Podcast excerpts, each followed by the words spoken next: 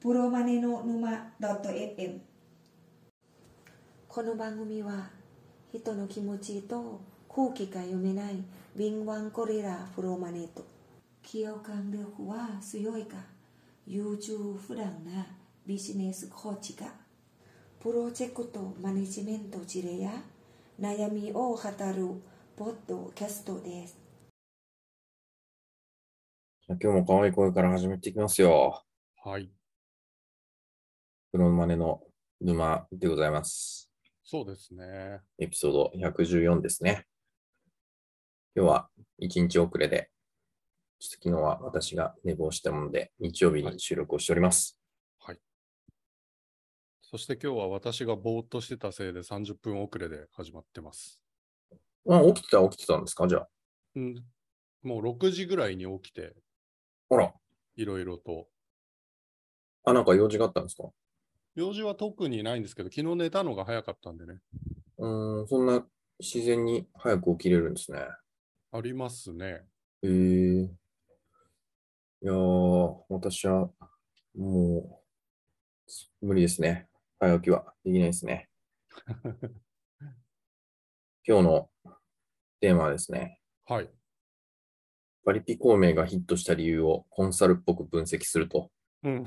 いいですね。いいですかはい。ヒットしたのかどうか知らないんですけど、あーあの、そうですね。私、アニメちょっと見たことありますけど、ウツボさんは漫画あの、ちょっと前後関係話しておきますとですね、うんうんこの間、こじるりさん、こはいはいじ、こじ、んこじるりこじるこじるりりこじるりさんの回があったじゃないですか。はい。日本の仕事は終わりっていうやつをですね。はい。あれ、めったにないんですけど、聞き返してみたんですよ。はい。なんか、稀に見るククソ回だったんじゃないかなっていう 気がしまして、はい。聞き直してみたら、やっぱりクソだったっていうことが分かったんですけど、はい。ほんとひどかったですね、あの回は。あのーちょっと本当に、こじるりさんに謝りたいぐらいの感じしたね。なんか腹ぐ腹黒いとか言ってたんで、本当に失礼だなっていう回なんですけど、はい。その中で、中国の、まあ、え映画とか作品で、うんうん。あ、違う違う、中国では、他、他国が中国の歴史を取り扱うような作品には、あまあまりこう、いい反応がないみたいな話が語られてたんですよ。キングダムの文,、文脈ですよね。そうです、そうです、うそうです。ん。はい。で、そのこの読んでる文章に、なんかパリピ孔明のようなぶっ飛んでいる話であれば別だがって書いてあったんですよね。あ、そうなんですね。それはウツボさんの意見ではなかったんだ。あ、違います、違います。うんうん。書いてあるのを読んだだけですよ。うんうん。そうなんだっていう。うん。パリピ孔明ってなんか聞いてあることはあるけど、どんな話なんだろうと思ってですね。うん。そういえばって言って自分のあの Kindle 本のストックを見ていたら、1巻2巻まではあったんですよ。うおん、無料の時に買ってたみたいで。はい。 じゃあどういう話なんだろうっていうことで、パリピ孔明を読んでみて、うん2巻しか読んでないんですけど、なかなかこれは語る論点がありそうだなとうん。いうことでですね、あの、初の試みですが、はいコンサルっぽく分析をしてみようということで、はい。 コンサルのことを分かってないくせにですね、やってみようかなとはい。思った次第なんですけど、いいですかでは早速始めて。はい。じゃあ、あの、コンサル分析会ですね。そうですね。はい。い。で、まあ、プレゼンとは言いつつもですね、なんか一方的に喋るのは辛いので、はい普通に雑談形式えで、はい、あの、まあ、私が中心には喋りますけど、いろいろ喋ってください、ゴリさんも。はい。今回ね、下準備みたいなもの、全く私関わってないので、どうなるか、すごく楽しみです。そうですね。はでは参りますが、い。 文字がでかい。ここはすごいよ、パリピ孔明ということで、まあ、このヒットした理由ですかね。はい3点挙げております。うんまあ、1つ目は、フォーマット選びが抜群にうまいとうんいうことですね。2つ目が、テーマ設定の微妙なずらし。うん三つ目が、孔明の後悔、回収。うんうん後悔というのは、あれですね、リグレットですね。はい。回収というのは、あのー拾い集めるということですね。はい拾い収めるってことねということですね。うん、伏線回収ってことですあ、そうそうそうそう、そういうやつですね。はい。この3点がやっぱこう、すごいヒットした理由ではないかと思っております。はい。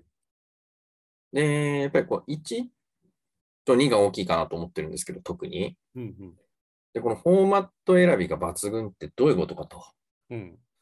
いうのを語る上でですね、ちょっと一個あの前提をすり合わせておいた方がいいかなと思ったんですけど、はい。えーちょっと私も本当にね、限られた知識の中で喋る必要があってですね、うん言葉の定義がだいぶブレブレになってしまう可能性がある。はい。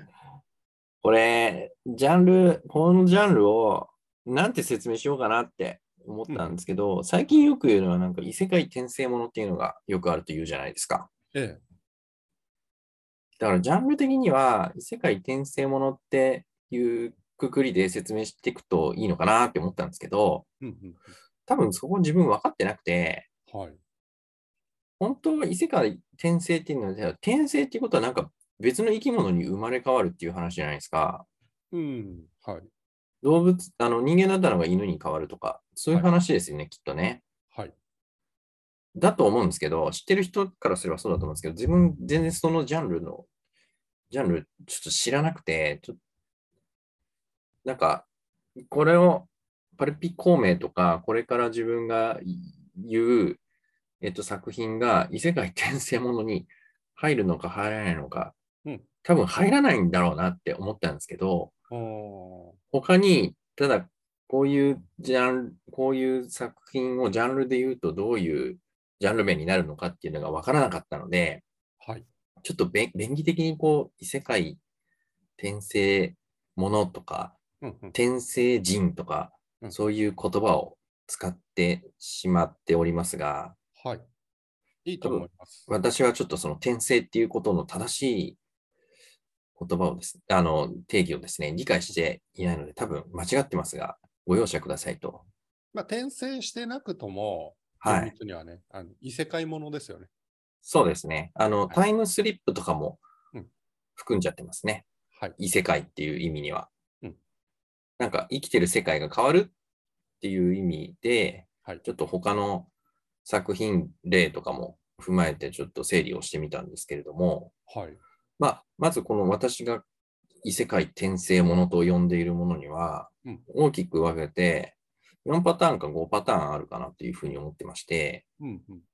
その転生が現代、現代社会から異世界に行くっていうパターンと、は異い世界から現代社会に来るっていうパターンで大きく2つに分かれると思うんですよ。うん。それ以外はない。はい。で、そこの転生してくる人が、凡人なのか超人なのかっていうことで、はい。それもまた2パターンあるわけですね。で、これ 2×2 で4パターンまずあると思ってるんですよ。はい。で、現代から異世界に転生します凡人がっていうパターン。はい。これ、例えばどんな話かっていうとですね、まあ、ストーリーの基本構造としては、まあ、その転生人が、ね、こう異世界に来ちゃって、これどん、この世界どんなことになってるんだっていうのにうん、混乱しながらも、こう、じゃ徐々にこう順応していって、成長していくって話だと思うんですね。はい。作品例としては、これ知らないって言うんですけど、転生したらスライムだったみたいなはい。話がうん当てはまりますね。はい。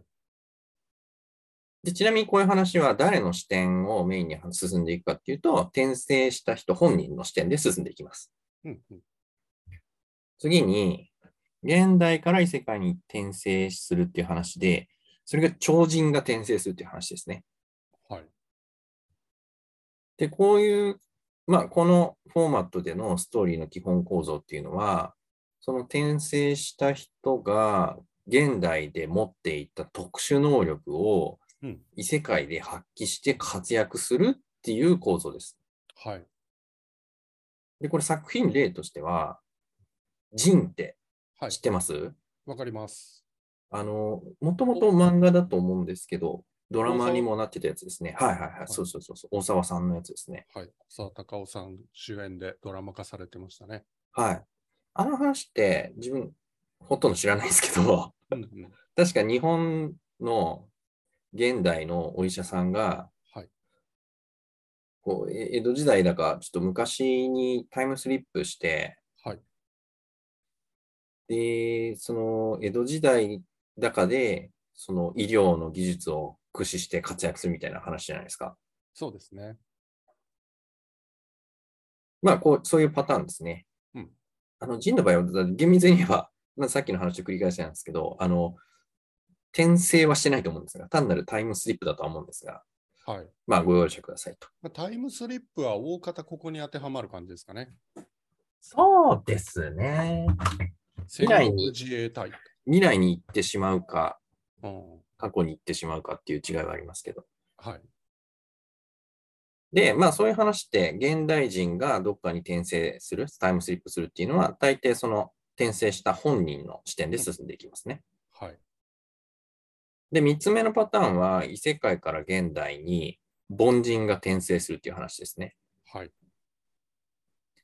で、これちょっとね、あんま思いつかなかったんですけど、はい。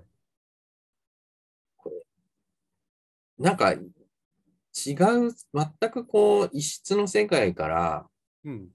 異質な生き物がやってくるっていう意味では、はいこれ ET、ET じゃないかなと。 はい、ET は空間的に異世界ですね。そうですね。うん時間的ではなくてね。で、ET が凡人なのかっていうとね、またこれはちょっとわかんないですけど、ショーンはあると思うんですけど、うん。多分その、えー弱者というかうん、守る、守らなきゃいけない存在としてうん登場してくるっていう意味では、まあ、凡人だというふうに言えるかなと思うんですが、これは元の世界で凡人だったか超、超人というか特殊技能を持っていたかっていう話ですよね。そうです、そうです、そうです、おっしゃる通りです。はいはいで、まあ、多そ分したら凡人でいいんじゃないですかね。そうですね。多分ですね、こういう構造を持ってる話としては、ET だとか、うん。なんかジュブナイルものっていうジャンルがあるんですけど、ほうよく小学生向けに夏休みにやってた映画ですね。はい何があったかっていうと思い出せないんですけど、我々子供の頃によくなんかやっぱこう、子供と、こう、そういう宇宙から来た人との触れ合いだとか、うん。子供となんかロボットとの触れ合いみたいな、うんうんうん。そんななんか角川とかがやってそうな映画のジャンルがあったと思うんですけど、はい。まあ、そういったジャンルが今言ったパターンに当てはまるかなと思ってます。なるほど。で、ストーリーの基本構造としては、その転生人が現代人、特に子供っていうパターンが多いと思うんですけど、うん。その友情を育みながら共に成長するっていうパターンかなと。はい。レックスとか。あ、そうそうそうそうそうああいやそつう。かそういうやつ、そういうやつ。足立海っぽいやつですね。まさに足立由美さんですね。はい。で、これはあの、凡人は異世界から来てる人なんで、まあ、大概は、メインの視点は現代人の視点ではい。進んでいきますと。そうですね。ここね、対象がその知的、あんまり知的な生命体じゃないケースもあるって感じですね。そうですね。はいはいはうい。おっしゃる通り。で、最後4つ目なんですけども、異世界から現代に人がやってくると。はい。あちなみにパリピ孔明これに入るんですけど、はい。超人がやってくるっていうこれ、パターンですね。ちょっとね、あの作品例でドラえもんっていうのが上がってるんですけど、 はい。ドラえもん多分22世紀では凡人なんですよ。そうなんですかね。うん。そうかもしれないけ ど、とりあえず超人ってことにしてもらってもいいです かわかりました。はい。あんな、あのーチート級のツールをたくさん持っているので。はい。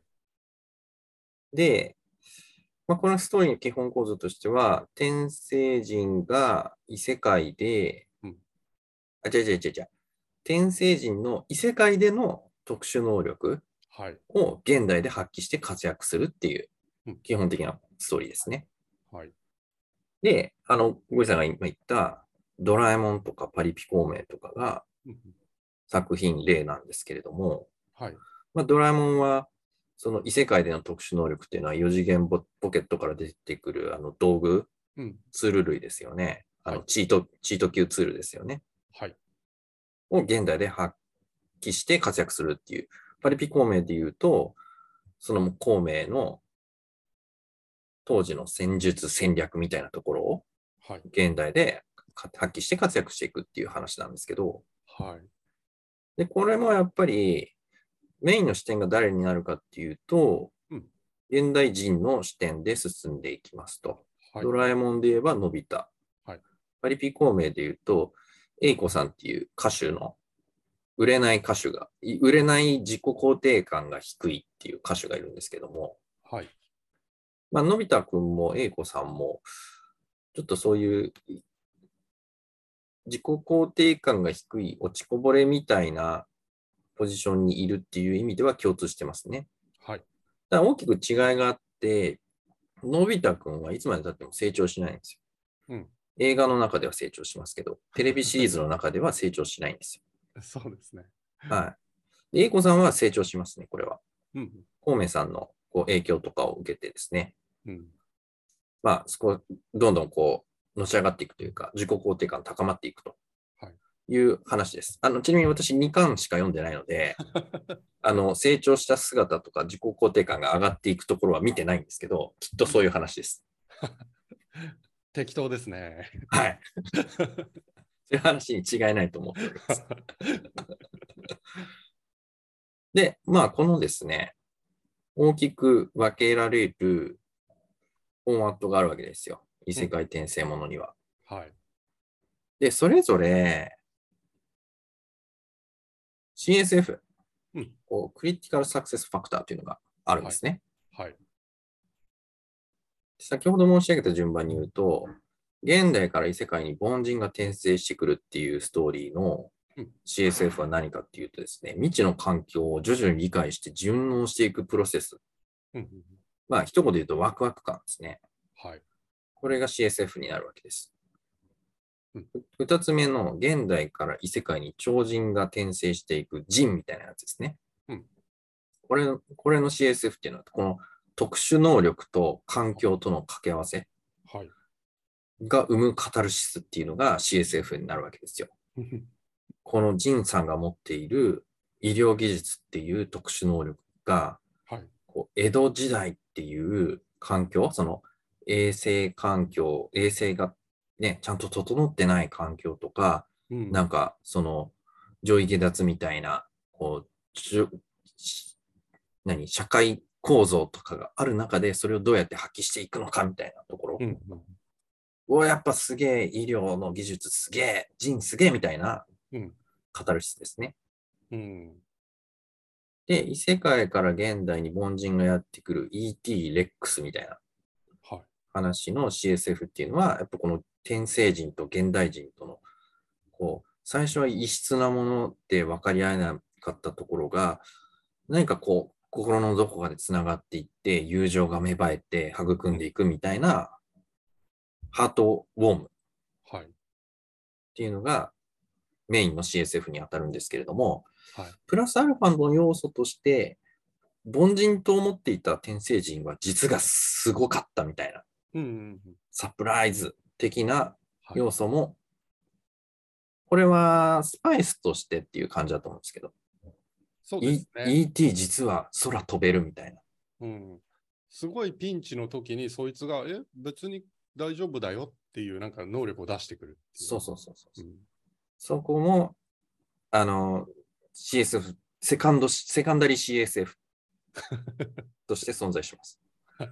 ちょっとこういう横文字使っていけば、うんあの、コンサルっぽくなるんですけ ど、はい。バカっぽいこと言ってますけどね。で、最後に、パリ、パリピ孔明パターンですね。うん。異世界から現代に超人がやってくると。はいで、一つ目はですね、さっきの人のパターンと同じなんですけれども、特殊能力との環と環境の掛け合わせ。うん。これはだから孔明の頭の良さ、戦術戦略っていうところが、今の現代社会で発揮されていくうんっていうところのカタルシスうんうん。に加えて、あの、ここれだけだと、ジンと一緒なんですよ。はい。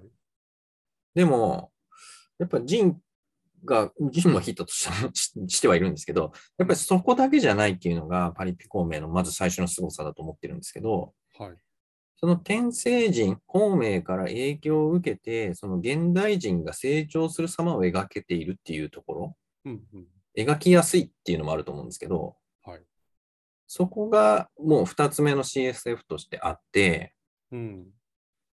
ここの2つのカタルシスとちょっとエンパワーメントだと思ってるんですけどね。はい。ここの CSF2 つを描けるフォーマットを選んでいるっていうのが、うん。このヒットしている1つ目の大きな要因だと思ってまして、うん。それはやっぱりね、こう、社会情勢、今現代の社会情勢ともですね、かさ重なるというか、あの、に刺さる、より刺さる CSF だと思ってますと。ほやっぱり、こうコロナ禍とか不景気だとか、まあ、いろいろ、どちらかというと、こう、ネガティブなうん社会情勢なわけですね。う。ではい。その中で、我々が何を心の中でつぶやいているかっていうと、なんかこう、すっきりしないなとか、うんうまくいかないなとか、なんかやっぱ俺ってダメだよな、私ってダメだよねって心の中にでつぶやいてるのに対して、こう、孔明の戦略戦術が現代でもカチッとはまってうん、問題解決バシーってやっていくうん痛快さカタルシス、はい。おうまくいくんじゃんみたいなうん。とか、いややっぱ自分ってダメだよねって思っているところに、こう周りから影響、周りからというか孔明さんの影響を受けてうん、力強く成長していく英子さんの姿が描かれていく。それを見てうん、自分でもできるんじゃないかって勇気づけられる。うん。ここの CSF をの要素をバチコリ盛り込んでるわけです ようん。盛り込めるっていうフォーマットを選んでるっていうのが、まずうん。抜群にうまいところですね。うんなるほど。はい。ちょっと他より強いんですよ、やっぱりこのフォーマット。4つ目のフォーマットっていうのは、ここの2つを、2つを選べる、盛り込めるっていうところと、うん今の時代に合っているっていう点がうん。うん。とても強いと。なるほどね。あの、1番、3番って割と子供向けだと思うんですよ。そうですね。はいはいはい。うんワクワク感とかサプライズうん。が、あまあ、主な味付けになっていると。うんうんうんうん。まあ、子供向けのものって1番、3番のフォーマットが多いのかなってちょっと思いましたね。まあ、どこに向けてやっていくかっていうね、話ではあるとは思うんですけど、うん。まあ、やっぱりこう成長をつね、描く、その自分ダメだよっていう、こう自己肯定感が低い人が徐々に変わって成長していくっていうところは、より大人に刺さるでしょうね。そうですね。というのが一つ目の話でございました。はい。投げよって思ってると思うんですけど、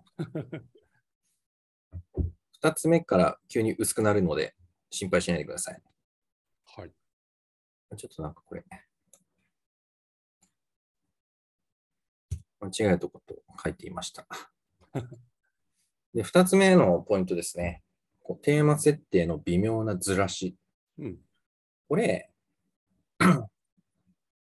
さっきのフォーマットで言う、二つ目と四つ目って、やっぱこう特殊能力との環境との掛け合わせって言ってるんですけども、はい。まあ、クロスオーバーですね。クロスオーバー戦略ですね。これどういうジャンルでを掛け合わせるかっていうことで、やっぱこう、すごいいろんなバリエーションが作れるんですよね。うん。だから、まあ、異世界転生ものがたくさんある。あ、すごいいっぱい今なんか漫画とかでたくさん出てるんですけど、うん。やっぱいろんな掛け合わせでいろんな話を作りやすいからだと思うんですよね。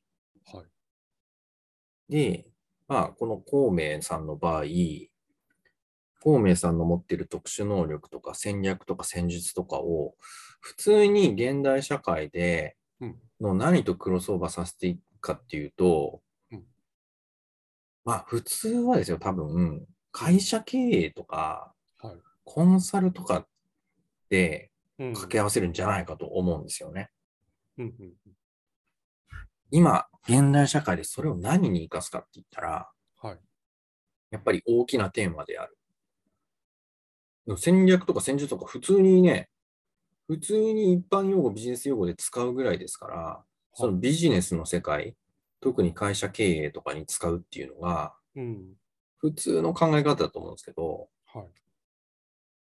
そこの普通ではなくて、あえて、パリピっていうですね、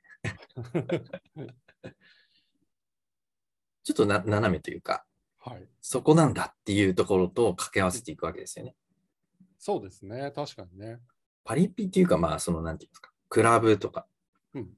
その、アーティスト業界みたいなところですかね。うん。で、まあ、まずそこの、こう、珍しさ、新規性みたいなところを、そこで醸し出しているっていうところが、まあ、一つあると思うんですけど、はい。もう一つは、やっぱりちょっとさっきのね、コロナ禍でうんぬんっていうと、下りにちょっとちまた似てる話になるんですが、うん。今この世の中のこう、えこと、状況を一言で表すとやっぱこう、閉塞感だと思うんですよ。はい。やれること、制限される。人付き合い、制限される。表現方法、制限されるみたいうんな。そこから来る閉塞感。閉塞感の、まあ、対義語って言ったらやっぱこう、解放感っていう感じじゃないですか。はい。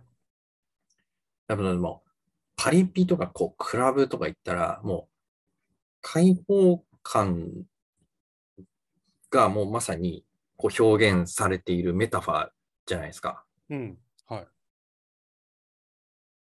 より、やっぱこのテーマというか、ジャンルを選ぶときに、こう、開放感っていうのが表現できるっていうジャンル選び、微妙なずらしっていうところがうん、非常にうまいと。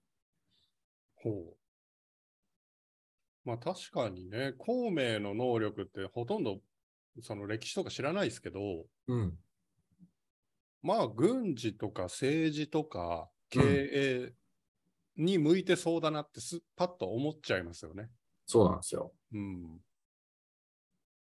そこをね、芸能できたかと。あえて変化球を投げてくるっていうね、うん。そこのうまさなんですよね。はいだからまあね、それはそれで面白かったと思うんですよ、きっとあの、コンサル孔明とか、うん。 CEO 孔明とか、はい。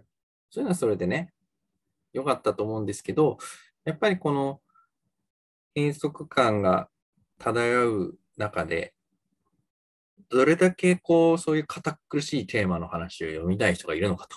うん。それよりかはやっぱりこう、ね、こう、明るく開放感があるようなテーマに設定したっていうのがうまかったんじゃないかと。はい。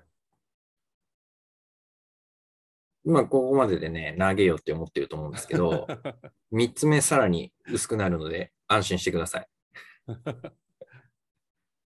で、3つ目がですね、孔明の後悔回収なんですよねうん。で、さっきあの、のび太くんが成長しないとかですね、そういう話をしたと思うんですけど、はい。まあ、その出てくるキャラクターが成長するかしないかっていうのは、まあ、物語をこう作る上で、まあ、大きなポイントだと思っていまして、はい。まあまあ、その成長するかしないかでも物語の作り方って全然変わりますからね。うん。あの、成長しする物語って、まあ、言ってみれば、限界がどっかに来るわけですよ。うんうん。ドラゴンボールは限界なかったですけど、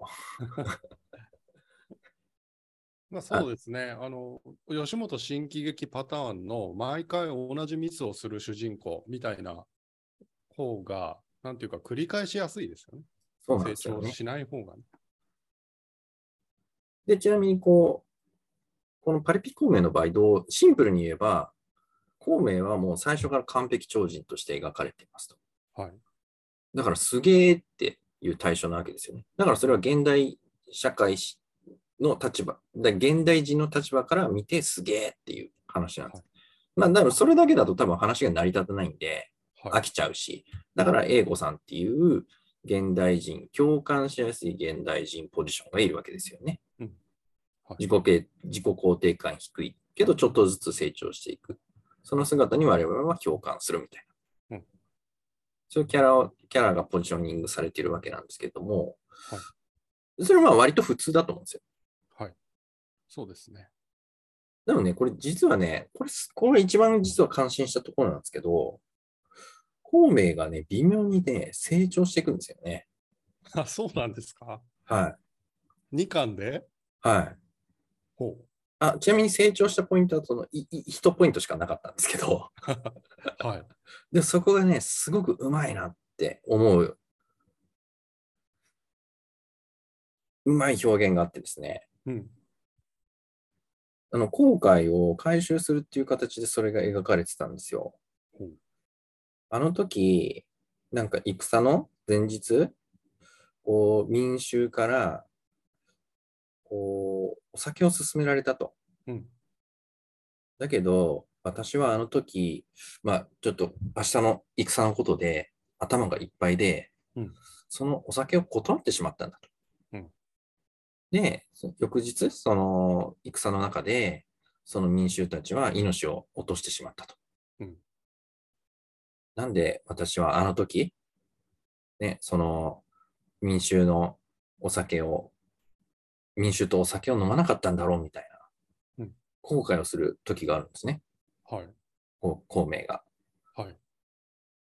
だけど、現代に来て、こう、クラブの中で、孔明は、なんだったかな、イベントを成功させるみたいなので、いろいろ、こう、戦術、戦略を使ってですね、いろいろ準備していくわけなんですけども、そこの戦イコールイベントの直前に、周りにお酒を振る舞うんですよね、自分から。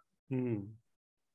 で、それで、ややっぱあの時できなかったことを今やろうみたいな感じで、うん自分の過去の自分を乗り越えるっていうのがうん、ちょっとだけ、ちょっとだけ描かれるんですよ。うん。超人なのに、さらにちょっとち成長するみたいのが描かれているのが、これが何気にうまいな、すごいなって思ったわけですよ、私はう。んなるほど。これを見て、あ、あんなすごいと思ってた孔明さんだって後悔するんだとかうん、過去を乗り越えるんだっていうところで、またちょっと、さっきのね、英子さんの話とは別のエンパワーメントを得られるわけですね、読者は。うん。なるほど。感情移入が少ししやすくなるのかもしそれうない。なんですよ。もう完璧超人として描かれている、全く我々とは別の存在だとして描かれている孔明さんにも、やっぱこういう部分があるんだっていうところで、うんちょっと人物のね、うん解像度が上がるというかね、理解が深まるみたいな、うん。感情移入してしまうっていう部分もあるわけです。はいというわけで、最後のまとめになりますが、ここがすごいよパリピ孔 明。一つ目はフォーマットの選びが抜群にうまいと。うん。えーっと、このフォーマットを選んだことにより、孔明の戦術戦略が現代社会にもえ生きるんだっていうカタルシスと、うんその人、孔明さんから影響を受けて成長をしていく人たちの姿を見ることによって読者が勇気づけられると。うん。まあそういうフォーマットを選んでいるとはいいうことと、二つ目、テーマ設定の微妙なずらし方。うんコンサル孔明とか CEO 孔明ではなくて、パリピ孔明っていうことにすることによってうん、新規性、珍しさと、こう開放感っていうのを演出しているというところですね。うん。最後の3つ目、孔明の後悔を回収するということで、完璧超人、実はそれだけではなかった。孔明だって後悔もある。それを乗り越えることができる。同じ人間だねみたいなところで勇気づけられると。うんこの3点が、パリピ孔明がヒットした理由だ と、2巻を読んで、はい私は思いました。はい、わかりました。はい。 2巻でよくここまで深 く考察されましたね。ちょっと続きを読んでみようかなと。だのー以前もちらっと読んでるはずなんですよね、2つダウンロードしてるってことは。あ、読んでなかったですね。あ、そうなんですね。とりあえず買っただけです。うん。読んではなかった。今回初めて読んだんですけど、ちょっと時間がなくてですね、2巻しか読んでないんですけど。まあ、いいじゃないですか。うん。なんというか、これを作る前にちょっと考えたのはですね、うん評論にもいろいろスタイルがあるよなと。うん全部、全体をやっぱ知った上での全体感から、こうね、説明をする、評論をするっていうのは、うん。それはそれでスタイルとして素晴らしいと思うんですけど、うん。一部しか知らない僕はっていう状況で、うん。そこで分かる限りのことを語るっていうスタイルもね、はいあっていいじゃないかと。うん。需要があるかは知らんけどと。うんということで、小木さんなんか、どうですかここはどうなのかと。お本当ーかい。えっとですね、そうですね。まあ、全体的に、ふーん、そうなんだっていう感じでしたけど、 あの、これ私だったらですよ、はい。ヒットした理由を述べるのであれば、はいえこういうものがヒットするっていう形をまず最初に作ると思うんですよ。だからパリうんパリピ孔明がヒットしたの、急激にヒットしたのはこう何年から何年の間ですと。うん。でこの同時期にヒットしたあの漫画やアニメっていうのはこういうものがありますよね。で、一方で似たジャンルのものでヒットしてないものを並べて、はいそれよりこっちがヒットしてる理由ってこうなんです。要は、ヒットした理由というのはこういうものだっていう抽象概念を先に置いておくかな。 そうですね。それは大変ですね。大変。大変なのでやりません。うん、わかりました。いやいやいや、あ の、素晴らしいですね。ちょっと時間があればチャレンジしたかもしれませんね。そうか、孔明の後悔回収ってちょっとね、記憶にないけど、見直してみようかな。 2巻に入ってましうん。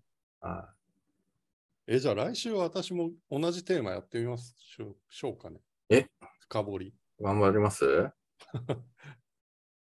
でもなん、なんですかね、そのゴリさんがさっき言った、どういうものがヒットしてるのかって、うん。まあ、当然、そのね、てあのージャンルとかにもよると思うんですけど、はいパッと思いつきますどういうものが今流行ってるのかとかって。あ、もう、あの、売れてる金額とかでいいんじゃないですかね。うん。例えば、あの、ワンピースだって、まあ、だから同じ時期ですよ。このパリピ孔明の、うん。えーと関連の売上高っていうのが、年次のグラフでいうとこうなっております。つまり、ここでヒットしました。社会背景こうですって言えるじゃないですか。うん。このこの2年だったら社会背景こうですね。コロナって言えるんですけど、うん。コロナ前にパリピ孔明がある程度ヒットしちゃってたら、今のシナリオってないんですよ。実際どうなんですかねちゃんと調べてないんですけど、そこ。 わかんない。コロナ前の話だったかもしれないですけどね、実は。うん、そうだから、まずね、パリピ孔明の売り上げのその進捗、過去の進捗を見て、で、あ、ここら辺で売れたものっていうとこんなもので、うん似たような設定で、売れて、あんまり売れてないものを探してとかってうんいうふうにやっていくかな。ゴリさんはちなみに、はい。やるとしたらどんなテーマで何がいいでしょう。いやそれこそ中身知らなくてできると思うんですよね。うん。どうだろうな。あ真面目に考えると面白くなくなっちゃうな。そうです ね。あのーはい。多分自分が、本当にパリピ孔明ヒットしてるのかな数字的にはどうだ ろうとかうん、やり出したら多分これ最後まで言ってなかったです。うん、そうですね。はい。そう、あとね、ちょっと気になったのはあれですよ。あの、感情移入。はいはい。読者、視聴者の感情移入がしやすいことっていうのはすごい大前提になりそうな気がして、うん。それをこのように誘発してるよねっていう視点があった方が説得力が強いかな。うーん。っていうのはちょっと思いました。でもあれですね、やっぱ、ウツボさんらしいなと思うのが、はいテーマ設定の微妙なずらしと、その3つ目、孔明がう公ん。開回収して、これは成長なんだって言ってるあたり、うん。 1番って割とみんなね、やりそうな感じしますけど、2番、3番がすごいうウツボさんっぽいなと思いました。特に2番かな。あーありがとうございます。あのー最初は一番の内容を考えていて、はい。まあ、ある程度語れるかなって思ったんですけど、うんコンサルだったら3つあげなきゃいけないかなと思 って。確かにね、頑張って後付けしました。 3つ、鉄板ですね。そうなんですよね。うんまあ、コンサルのこと 分かってない。すいません。 あの、コンサルの方聞いてたら大変、大変恥ずかしいんですが、まあ全体的に恥ずかしいんですがうん、ただやっぱりね、そこを気にせずアウトプットしていくのがプロマネなんで、プロマネの沼なんで、プロマネの沼スタイル、そうですね。クオリティにこだわらないっていう。一番無視してる部分、クオリティですもんね。そうですね。はいあ、でもなんかジャンルだけでもなんかこのジャンルだったら語りたいなみたいなのって、どの辺ですかうーん、どこでしょうね。えゲーム戦ゲ争、戦ゲ争ものあ、それやっぱ作品、映画とかってことですかそうですね。私、その、あの、いその異世界での戦争、例えば、うんえーベルセルクうん。まで含んで、うんなんかね、戦争もの好きなんですよ。そうですよね。うん、その理由うがん自分でもわかんないんですよ。そういう意味では分析してみると、客観的分析をしてみると、どこに自分が惹かれているのかっていうのがなんかわかるかなとは思います。ほうほうほうほうほうほう。面白そうじゃないですか。うん。特に好きな戦争ものって何でしたっけプライベート・ライアンとか、おおはいはいはいはい。あと、あの、なんだっけ。フルメタル・ジャケットとかですね。おおこの間も見ちゃったのが、あーと、忘れちゃった。プラトーン。プラトゥーン。トゥんプラ、何でしたっけーあ、合って合ってますよ。プラトゥーンプですよプラトゥーンですよ。うう。ん。あれ、あの、アメリカのアニメって何でしたっけプラ、アメリカのアニメ何、何トゥーンだ何トゥーントゥーンがつくやつって、なんだろあ、まあ、なんでもないです。それとちょっと音が混同してしまいましう。あ、はい。まあでも、やっぱ、名作ですよね。その辺出てきたやつって。た。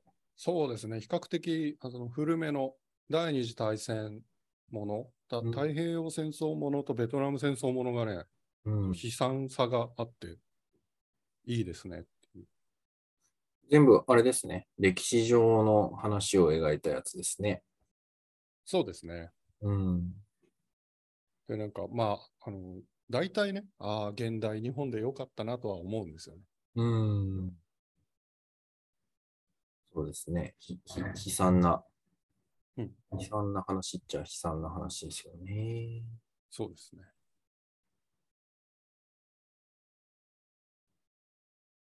なんか、分析を始めたらキリがなさそうなんで、その話はちょっと来週に持ち越しということで。そうですね、誰かその精神科医の方とうか、ん心理学に詳しい方がこれを分析してくれると面白いな。心理学ですかはい。私がそういうのを好きな理由って、うんあー一般そういうことそ一はいはいはいは般い的にはこういうことがあるんですよと、あなた過去にこんなことあったでしょうとかね。ああ、そういうこと。うん。無理やりこじつけでもいいんですかい いです。こじつけだったらやります けど。何の根拠もないっていう。ああ。えー、なんかそこまでこじつけだと、あんまり面白さが減る気がするな。 ダメだ。全然信用されてない。そうウツボさんが得意な心理学とはちょっと方向性が違うかもしれないですね。いやいやいや、私心理学別に得意でも何でもないんで。うん、その分析の方。うん。いや、わわかりますよ。言ってる。プロファイリングみたいなことですよね。そうですね。なるほあのど。ぜひ、ね、そういうことができる方、募集します。クオリティは一切問いません。そうですね。うん。はい。なんか言い切ってくれることが大事みたいはい。そうですね。いや、一般的にはこうなんですよねって先に言っちゃうっていうな。でこっちど素人だから、あ、そうなんだっていうね。 はい。大事ですね。ゴリさんがよくやるやつですね。本当は具体的な一個の事例なのに一般化して喋るっていう そうね。そうそう。はい。じゃあまあ、それは別に来週じゃなくてもいいですけど。そうですね。ちょっとそういうのできそうな方、ぜひ、あの、お便りいただけると。あそうですね。まあ、あとはゴリさんなりにやっぱりこう、作品とか、なんで自分が好きなのかっていうのをですね、俯瞰して、こう、整理してみると面白いと思うんで、そのそれを語る、それを。語るだけでもいいですはい、わかりました。なんかこういうのって、よ。うん。あの、パッとこういうふうに今テーマを言ってみたじゃないですか。うん。その時になんとなく道筋が描けたもの以外うまくいかないと思ってます。僕まあ、それがそう、そうなのかどうなのかは、わ、 わかりませんけど、はい。でそういう意味で今全く自信がありません。大丈夫です。じゃあまた。はい。やるときにやりましょわかりました。ちょっと考えてみます。う。おーい。はい。では今日は、ここまで。はい。お疲れ様でした。ありがとうございました。また来週。